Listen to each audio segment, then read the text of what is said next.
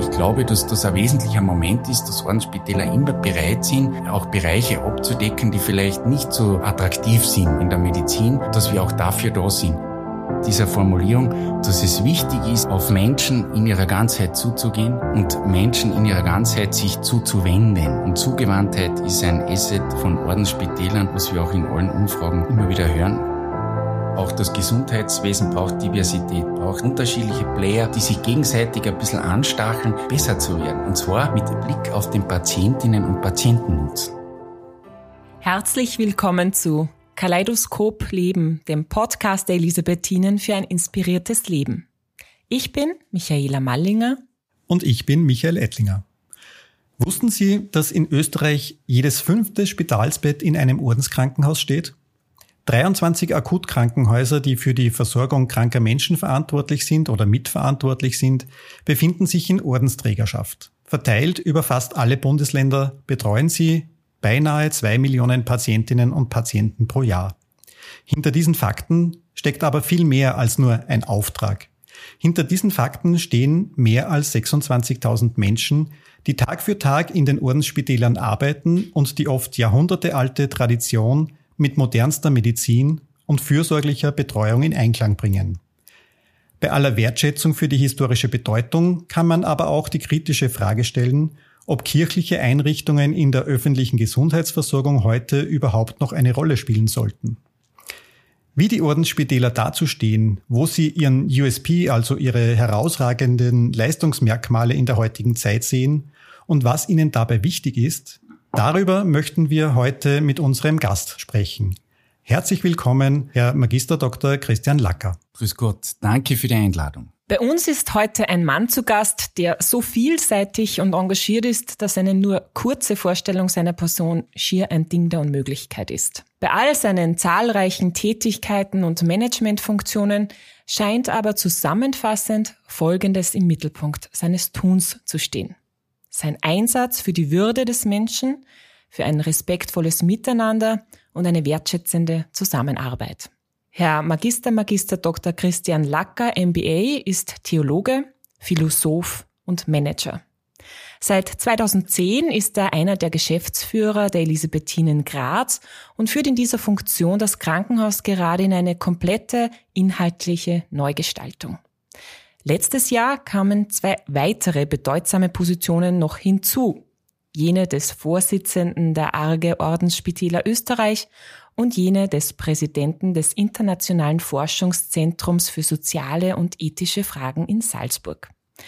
Bei letzterem treibt er unter anderem die Schule der Menschlichkeit voran, die ihm ein persönliches und zentrales Anliegen ist. Davor war er lange Jahre Bischofssekretär beim Grazer Diözesanbischof Dr. Egon Capellari und in diesen Jahren baute er ein breites Netz an Beziehungen und Kontakten auf, das ihn heute zu einem erfolgreichen Netzwerker und Gestalter macht. Es freut uns sehr, dass Sie, lieber Herr Dr. Lacker, heute bei uns sind und mit uns über die Ordensspitäler in Österreich und deren Bedeutung in der heutigen Zeit sprechen. Herzlich willkommen. Ja, lieber Christian, im vergangenen Herbst äh, haben die österreichischen Ordensspitäler gemeinsam ein Buch herausgegeben mit dem Titel Gesichter des Glaubens, Hände der Hilfe. Darin schreibst du, Zitat, Wesentlich für Ordensspitäler ist in Pflege und Medizin das christliche Menschenbild, der Mensch als Person und leib, seelisch, geistig, soziale Ganzheit, ausgestattet mit unbedingter und zu schützender Würde von der Zeugung bis zum natürlichen Tod. Was bedeutet diese Formulierung für dich ganz persönlich, lieber Christian?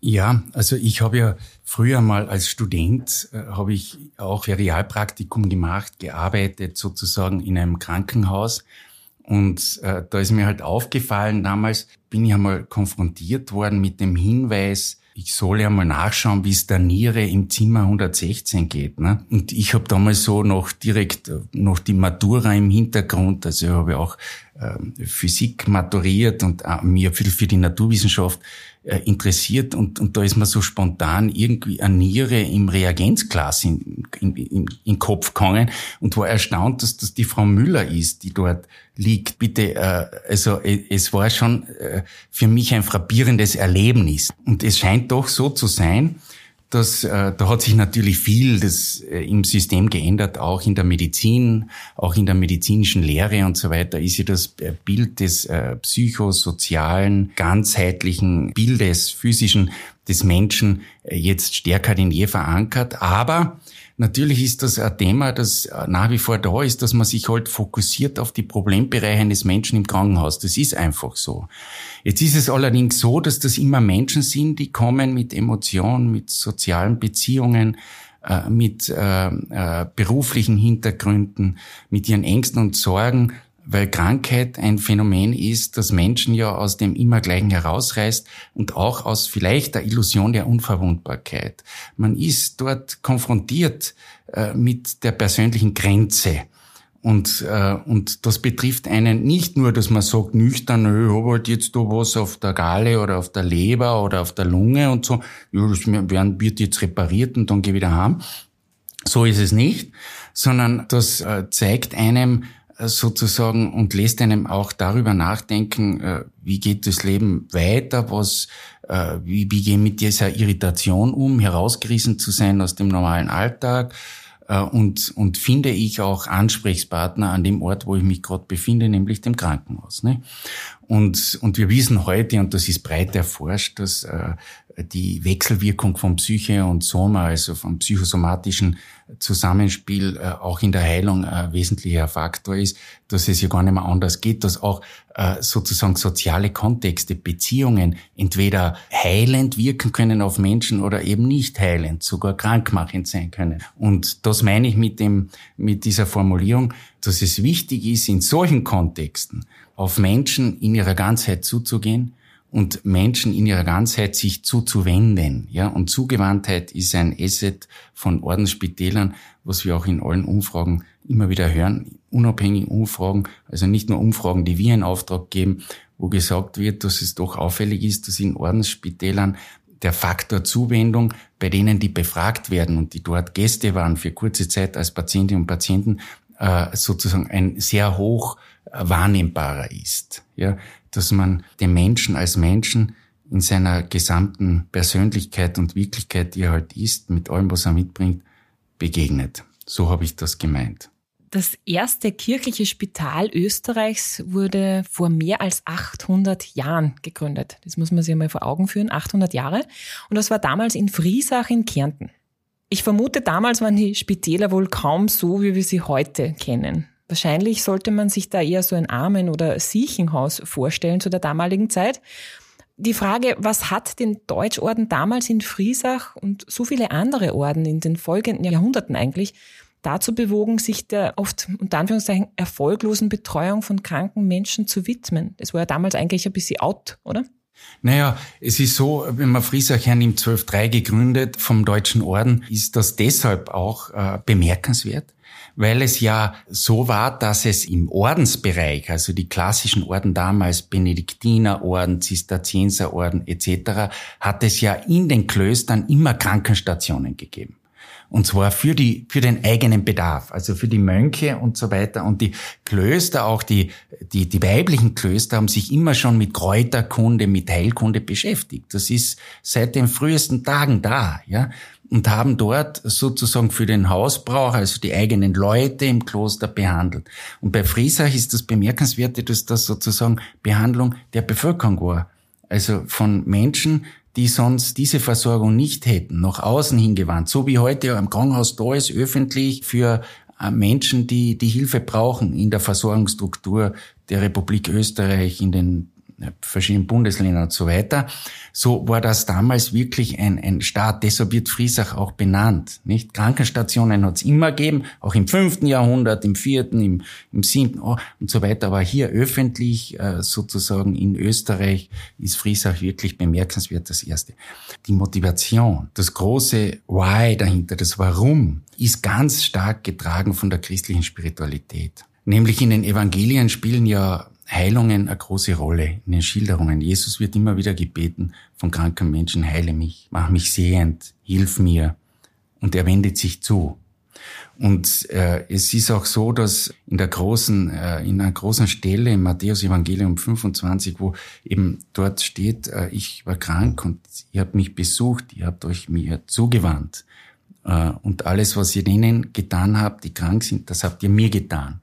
Ist ein großer christlicher Treiber, äh, zu sagen, in, in den Kranken sozusagen findet Gottes Begegnung statt. Findet Begegnung sozusagen auf, auf tiefsten, im tiefsten Sinne statt und treibt an, wirklich Menschen in ihrer Not, in ihrer Bedürftigkeit, in ihrer Armut beizustehen und zu helfen. Also dieses Gebot der christlichen Nächstenliebe, das auch im Eingangstext genannt worden ist, ist dort das große Warum, das uns antreibt, das zu tun. Und das ist auch die Stärke von Ordensspitälern. Also nicht nur technisch zu sagen, es gibt einen Auftrag, der politisch abgesegnet ist, Kranke zu behandeln, weil die Bevölkerung muss ja versorgt werden, sondern ganz von tief innen heraus auf ganz äh, grundsätzlicher Ebene Menschen in ihrer Not zu begegnen. Und Garanten dafür sind eben die Orden, die Eigentümer der Ordensspitäler sind. Das ist ja die Eigentümerstruktur von Ordensspitälern. Wenn ich gefragt wäre, ja, was macht den Unterschied aus Ordensspitäler, öffentliche Spitäler, sage ich, äh, im medizinisch-pflegerischen Bereich, in den Strukturqualitätskriterien nicht leisten öffentliche Häuser großartig und wir auch, die Orden auch. Sonst hätten wir keine Berechtigung, wenn wir die Dinge nicht nach den Strukturqualitätskriterien erledigen, äh, medizinisch-pflegerisch äh, sozusagen on top, state of the art, das zu tun. Äh, das, das müssen wir alles. Aber was bei uns ist, der wesentliche Unterschied, dass dahinter Orden stehen, die eine gewisse Lebensform repräsentieren und damit die Unternehmenskultur von Ordensspitälern befeuern. Ja? Und das ist, wenn man so will, das brennende Herz der Liebe, das da hier hineinwirkt und uns als Mitarbeitende wirklich befeuert. Ich sage den Schwestern noch, den Elisabethinen in Graz immer wieder, äh, dass sie diejenigen sind, die schauen, dass das Feuer im Herd nicht ausgeht, dass es warm bleibt, dass es ausstrahlt und uns in unserem Tun unterstützt durch diese Dynamik der Herzlichkeit. Die Ordensspitäler waren ja über lange Zeit eigentlich die Dominanten in der, in der Gesundheitsversorgung in unserem Land, kann man fast sagen. Ähm, und manchmal ein bisschen den Eindruck, dass die Ordensspitäler vielleicht an dem einen oder anderen Punkt stehen geblieben sind und vielleicht sich nicht so, so weiterentwickelt haben wie, wie öffentliche Spitäler, also wie insbesondere die Universitätskliniken. Ist das wirklich so oder sind die Ordensspitäler heute auch auf modernstem technischen und wissenschaftlichem Stand? Na, also wir haben ja eine große Vielfalt von Ordensspitälern in Österreich und es ist einfach so, dass sich das Gesundheitssystem in Österreich sich ja differenziert und Universitätskliniken haben von ihrem Grundauftrag nämlich auch Forschung zu betreiben äh, und äh, sich zu spezialisieren und zu vertiefen in gewisse Krankheiten und deren Ursachenklärung und auch Heilung, äh, das ist ein spezifischer Auftrag von Universitätsspitälern. Und Universitätsspitälern brauchen wir in Österreich um hier auf hohem Niveau Medizin zu haben und zu betreiben, dass gute Medizinerinnen und Mediziner ausgebildet werden, von denen ja auch die Ordensspitäler dann wieder profitieren, das ist völlig klar. Aber Ordensspitäler sind in ihrer Vielfalt ganz unterschiedlich aufgestellt und, und äh, wir haben ja hochtechnisierte Bereiche in den Ordensspitälern, wo auch schon mit äh, Operationsrobotern gearbeitet wird, mit neuesten digitalen Möglichkeiten gearbeitet wird, auch mit der Google-Brille und so weiter und so fort. Also da gibt es schon ganz viele Möglichkeiten. Also wir sind da wirklich vorne dabei. Aber wir sind auch ganz äh, sozusagen Normalversorger, breite Normalversorger für die Bevölkerung auf der Höhe der Zeit auch, und ich glaube, dass das ein wesentlicher Moment ist, dass Ordensspitäler immer bereit sind, auch Bereiche abzudecken, die vielleicht nicht so äh, attraktiv sind oder so in der Medizin, dass wir auch dafür da sind. Und das geht in Zukunft gar nicht mehr anders als durch Spezialisierung. Es wird nicht mehr in jedem Krankenhaus alles angeboten werden können an Leistungen. Das geht gar nicht.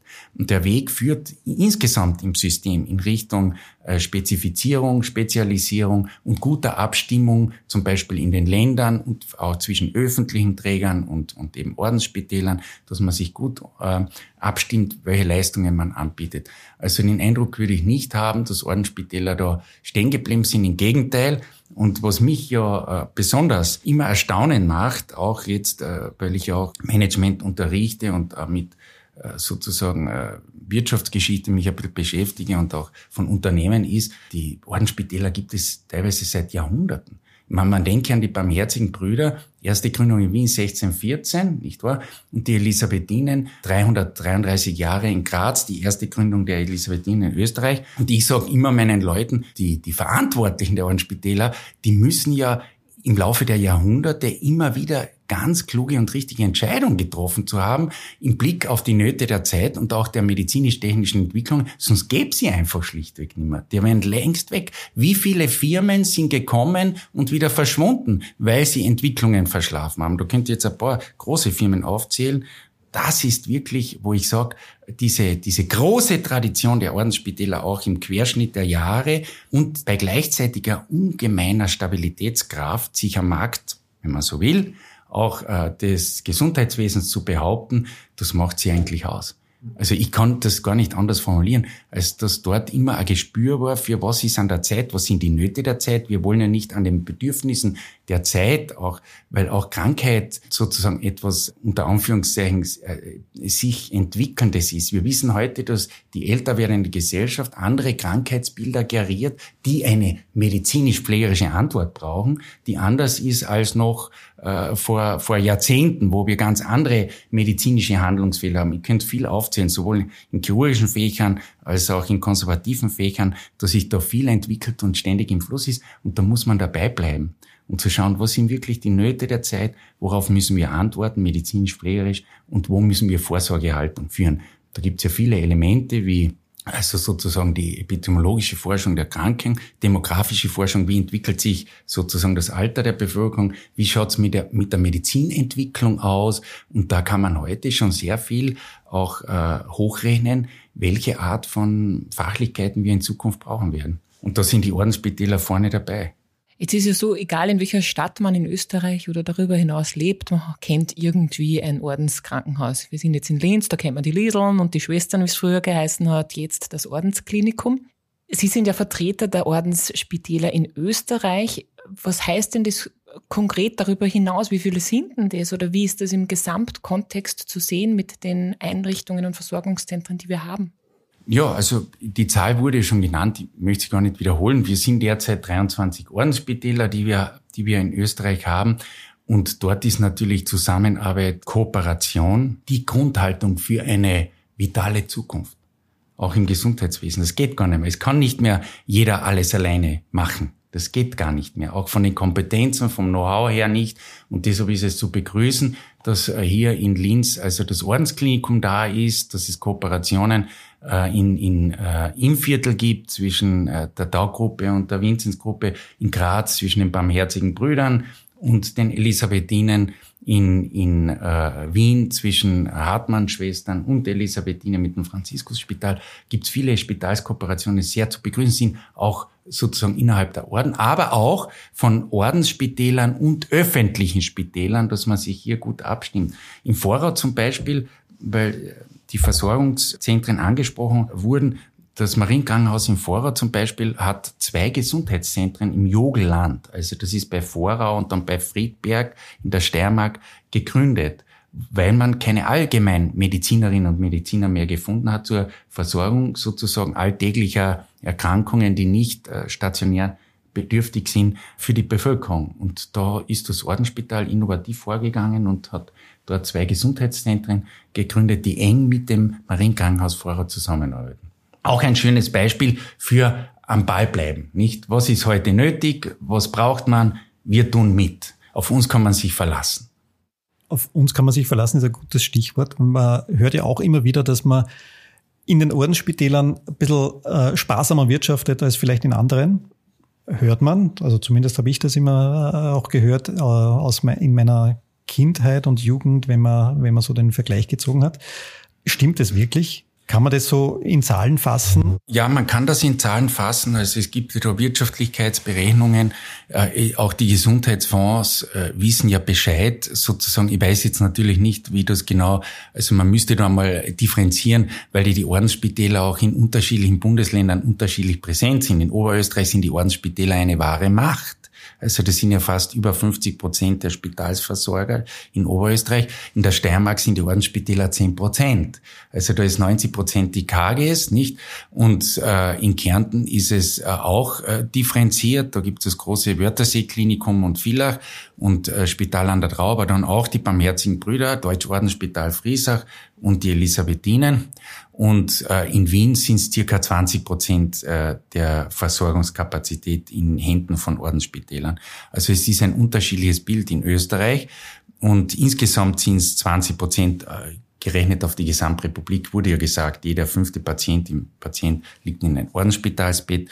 Und äh, es gibt da Berechnungen auch von den Gesundheitsfonds. Wir werden ja auch ständig in einem gewissen Sinn geprüft, wirtschaftlichkeitsgeprüft, sozusagen welche Leistungen wo wie viel kosten, was liegt dahinter und so weiter. Und da kann man, glaube ich, schon sagen, dass Ordensspitäler sehr effiziente Organisationseinheiten sind. Das kann man auch mit Zahlen belegen. Diese Frage ist klar mit Ja zu beantworten. Das kann man mit Zahlen belegen. Ja, und und äh, jetzt ist die Frage, warum ist das so? Also ich glaube schon, dass nachdem äh, eine klare Eigentümerstruktur herrscht, eine flache Management-Hierarchie gibt, sozusagen in Ordensspitälern in der Regel, dass hier äh, also von, von Haus aus raschere Entscheidungswege sind. Ich habe da einmal auch gehört, wie zum Beispiel Baukosten unterschiedlich sind. Äh, und, und äh, mir wurde auch von Experten gesagt, die auch woanders bauen, dass das damit zusammenhängt, dass in Ordensspitälern immer recht, recht rasch entschieden wird. Also keine langen Wege und so weiter. Da habe ich das erste Mal kapiert, was es heißt, Time is Money. Ja. Mhm und so. Und das könnte man auch mit Zahlen belegen. Zum Beispiel ein Kubikmeter Preis für ein normales Krankenzimmer und so. Warum kostet es dort so viel und dort so viel, obwohl es das Vergleichbare ist. Also nicht Äpfel mit Birnen, sondern Äpfel mit Äpfel zu vergleichen. Und äh, das scheint so zu sein, aber bemühen tun sich alle, das ist klar. Ich habe ja auch keine umfassende Antwort auf diese Frage, warum so ist. Aber ja, man kann es auch mit Zahlen darstellen und zeigen, dass Ordensspitäler effizient sind. Und ich muss sagen, auch weiterhin effizient bleiben müssen, sonst haben wir keine Berechtigung. Und das heißt, diese Vielfalt an Trägerschaften, also nicht nur äh, öffentliche Trägerschaft von Krankenhäusern, sondern auch privat gemeinnützige durch die Ordensspitäler oder vielleicht andere, das hilft auch insgesamt, um das Kostenniveau auf einem guten Level zu halten. Ja, ich glaube schon, dass, äh, also ich bin ein Freund von Diversität. Diversity ist ja in aller Munde. Monokultur ist schlecht. Da gehen Zivilisation zugrunde. Und ich glaube, dass es auch das Gesundheitswesen braucht Diversität, braucht äh, sozusagen unterschiedliche Player, die sich gegenseitig ein bisschen anstacheln, äh, besser zu werden. Und zwar mit Blick auf den Patientinnen und Patienten nutzen. Das ist das Ziel. Patient First sagen alle, aber wie es im Alltag ausschaut, da sind wir herausgefordert. Und deshalb finde ich, Konkurrenz ist gut. Und äh, ich, ich bin äh, da wirklich ein Anhänger, kann ich jetzt die Evolutionstheorie bemühen oder viele andere Theorien auch äh, sozial äh, theoretisch darlegen und so, warum Diversität gut ist. Wie ein Kind war, kann mich erinnern, war das nur ein Thema, wenn man überlegt hat, in welches Krankenhaus geht man, was ist am nächsten? Uh, und uh, ich bin sehr katholisch aufgewachsen damals, ist es ein Ordenskrankenhaus oder nicht? Und dann war die Tendenz sehr klar im Sinne der Spiritualität und, und ja, von den Werten, die, die mitbekommen habe, ähm, dass man in Richtung Orden geht. Inzwischen habe ich so den Eindruck, dass man, dass, sie die, dass sich die Kriterien verändert haben im Sinne der Schwerpunktsetzung. Also welches Krankenhaus unabhängig davon ist mit einem bestimmten Thema am meisten konfrontiert oder, oder, oder Qualitäten. Erleben Sie das auch so? Ist das Thema Orden, äh, also Spiritualität nach wie vor ein Kriterium oder, oder ist es wirklich diese Schwerpunktsetzung, die jetzt im Vordergrund steht? Na, das widerspricht sich nicht. Also beides ergänzt sich. Also Schwerpunktsetzung ist wichtig. Äh, wir sind ja auch im Zeitalter des sogenannten mündigen Patienten, der, der, mündigen Patientin. Heute gibt es viele Möglichkeiten auch im Internet und sich zu informieren, wo gibt es welche Schwerpunktsetzungen und wo gibt es welche Qualität. Wie ist die Meinung dahinter und so, das ist einmal das eine. Das halte ich für klug. In diese Richtung müssen wir auch. Also der, die Patientin, der Patient sollte äh, ermächtigt werden, selbst befähigt zu sein, Entscheidungen zu treffen, wohin er gehen mag aufgrund guter Informationslage. Ja, und sind wir auch verpflichtet dazu. Das ist das eine. Und das andere ist, äh, dass Menschen am Ende des Tages, und das wissen wir aus vielen auch, auch Studien, äh, es ist so, am Beginn die Eintrittssituation des Patienten ist, man hoffentlich wird man geholfen. Wenn das erledigt ist, ist beim Weggehen dem Patienten die Empfindung, wie war es in dem Haus? Habe ich mich wohlgefühlt? Waren das liebe Leid? Habe ich einen guten Zuspruch gehabt? Das bleibt am Ende, weil dass die Medizin erledigt wird, leider für die Medizin, ist, wenn sie erledigt ist, ist sie erledigt. Und so ist eh klar, Krankenhaus, die mir geholfen, fertig. Aber das, was bleibt, ist äh, sozusagen, wie habe ich mich dort gefühlt? Und das ist nach wie vor etwas, wo äh, die Unternehmenskulturen, die Unternehmenskulturen, die unterschiedlichen von Ordenshäusern doch ein großes, wie soll man sagen, ein Asset haben oder, oder äh, das, was sie auszeichnet haben, dass diese, äh, diese Unternehmenskultur oder Lebenskultur, wie sich Menschen dort fühlen, doch so ist, dass viele sagen, bei euch ist es anders. Das spürt man. Da weht ein anderer Geist. Das ist eine andere Atmosphäre. Da fühlen wir uns äh, sozusagen angenommen als ganze Menschen und so das, was ich anfänglich auch gesagt habe. Und äh, das ist schön. Dieses Feedback bekommen wir oft von Patienten und Patienten. Die große Herausforderung ist, das auch in Zukunft lebendig zu halten und auch äh, die Unternehmenskultur äh, so zu verlebendigen, dass diese Wahrnehmungen von Patienten auch weiterhin da sind und dass Menschen sich wohlfühlen können in unseren Häusern und dass sie da spüren, was ja das Herz von Ordensspitälern ausmacht, diese Hinwendung zum Menschen, dass das auch am Ende des Tages beim Menschen ankommt und nicht nur in irgendwelchen Leitbildern steht. Ich sage das oft und das sage ich auch da. Wir machen oft so Hochglanzbroschüren, wo Werte drinstehen. Und da habe ich gesagt, manchmal kommt man vor, das kommt BMW besser. Aber was wir besser können, ist das Leben. Du hast jetzt was ganz Wesentliches angesprochen, nämlich die Unternehmenskultur. Und da hat man ja, also als ich noch jünger war, war unser, unser Stammkrankenhaus sozusagen das Krankenhaus der Kreuzschwestern in Wels, das größte Ordensspital Österreichs, soweit ich es im, im Kopf habe. Und äh, da war auf jeder Station mindestens eine Ordensfrau zu sehen. Also eigentlich ständig. Und ich glaube, die haben dort auf jeder Station auch die, die Stationsleitung inne gehabt. Heute sieht man in manchen Ordensspitälern fast gar keine Ordensfrauen und Ordensmänner mehr, in manchen noch äh, die eine oder andere oder den einen oder anderen Ordensmann. Äh, also man hat so den Eindruck, das wird weniger, die Präsenz. Was macht das mit der, mit der Kultur in den, in den Krankenhäusern, in den Ordensspitälern? Das, das, ja, das beschäftigt uns sehr. Es ist ein, kein Geheimnis, dass äh, äh Nachwuchs, also das Orden auch Nachwuchsprobleme haben, nicht? Also wie was die Mitgliederzahl betrifft und deshalb auch äh, von ihrer Präsenz in ihren Einrichtungen, die sie haben, ob das jetzt Krankenhäuser sind, Schulen sind, oder auch Pfarren, manche Orden haben ja auch Pfarren, dass äh, das eine große Herausforderung ist. Und für mich gilt, da ist, wenn man weniger wird, ist die Herausforderung darin zu fokussieren. Wo ist es wichtig, dass die Ordensfrauen und Ordensmänner präsent sind?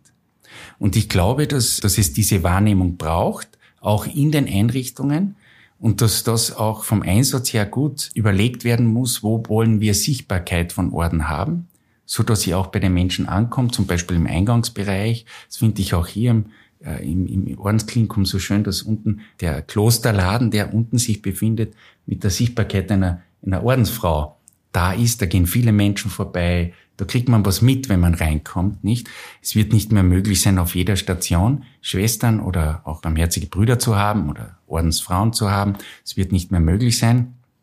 Aber an, an wichtigen Keypoints müsste es möglich sein, ja. Und da sollte man investieren, frohgemut und nicht äh, sagen, es wird alles schlecht oder wir schaffen das nicht mehr und so. Und das Zweite ist, dass es ja auch in der Unternehmensleitung entscheidend ist, dass äh, wenn noch Schwestern oder Brüder da sind, die in sich das lebendige Feuer noch spüren, hier auch mitzuarbeiten, dass das sehr gefördert werden sollte, weil auch von hier sozusagen eine Strahlkraft ins Unternehmen hineingeht. Und äh, wir wissen ja den berühmten äh, Spruch, Fisch wächst am Kopf.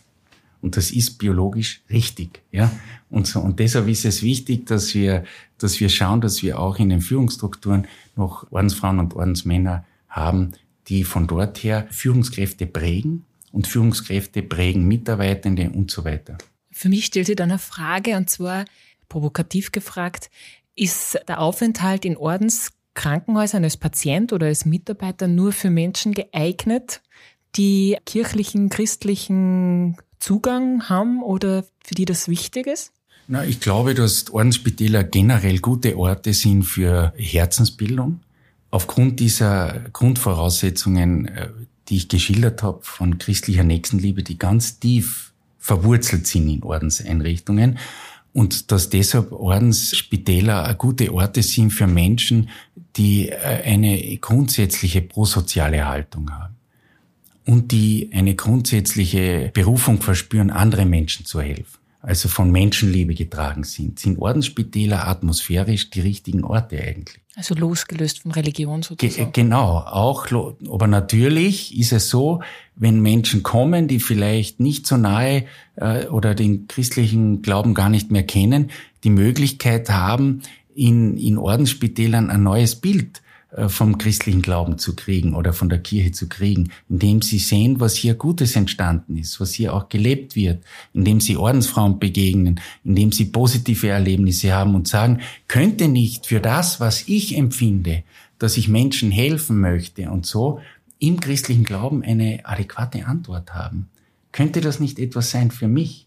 dass man sich auseinandersetzt auch damit und sagen, könnte nicht die Spiritualität des christlichen Glaubens eine Quelle der Kraft für mein Leben sein? Diese Frage meines Erachtens, die könnte in solchen Begegnungen entstehen. Und auch für Patienten, weil äh, im Ordensspitäler werden ja Patienten aller Gesellschaftsschichten, aller Weltanschauungen und aller äh, sozusagen Überzeugungen und Religionen behandelt. Das ist ganz klar. Das war aber immer so. Die Malteser in Jerusalem, das ist eines der ältesten Spitäler, das gegründet worden ist. Die haben schon um das Jahr im, im 11. Jahrhundert äh, Muslime behandelt. Immer schon, da gibt es keine Grenze. Die christliche Nächstenliebe ist grenzenlos, grenzenlos. Es gibt noch ganz, ganz vieles zu erzählen über die Ordensspitäler, über die Vielfalt der Ordensspitäler auch in, in Österreich und über Österreich hinaus, wie du es gerade auch angesprochen hast mit den Maltesern in, in Jerusalem. Wir müssen aber schon langsam auch zum Ende unseres Podcasts kommen. Und bevor wir wirklich zum Ende kommen, möchten wir dir noch eine persönliche Frage stellen, die sich mit dem Titel unseres Podcasts beschäftigt, nämlich wir haben den Podcast genannt Kaleidoskop Leben, der Podcast der Elisabethinen für ein inspiriertes Leben. Und die Frage an dich ist, was inspiriert dich ganz persönlich in deinem Leben? Ja, das sind zwei Dinge. Ich bin ja Osttirol sehr verbunden und Osttirol zählt ja als das Tibet Österreichs, also die größte 3000er Dichte in Österreich als Region, nicht?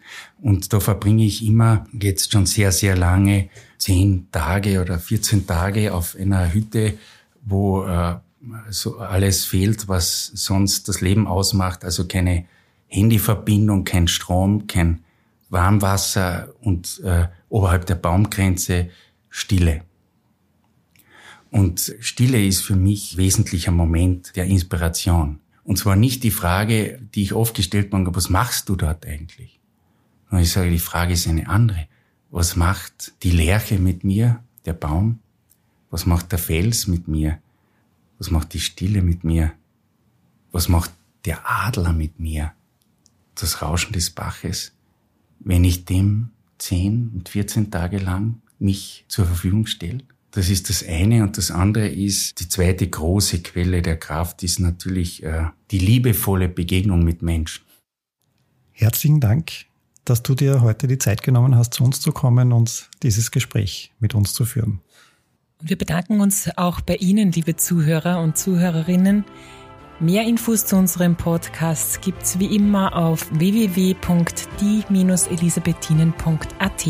Klicken Sie vorbei und schauen Sie nach.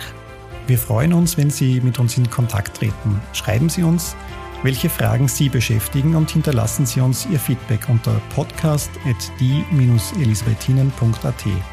Und wenn Ihnen unser Podcast gefällt, freuen wir uns natürlich über eine nette Rezension oder eine 5-Sterne-Bewertung.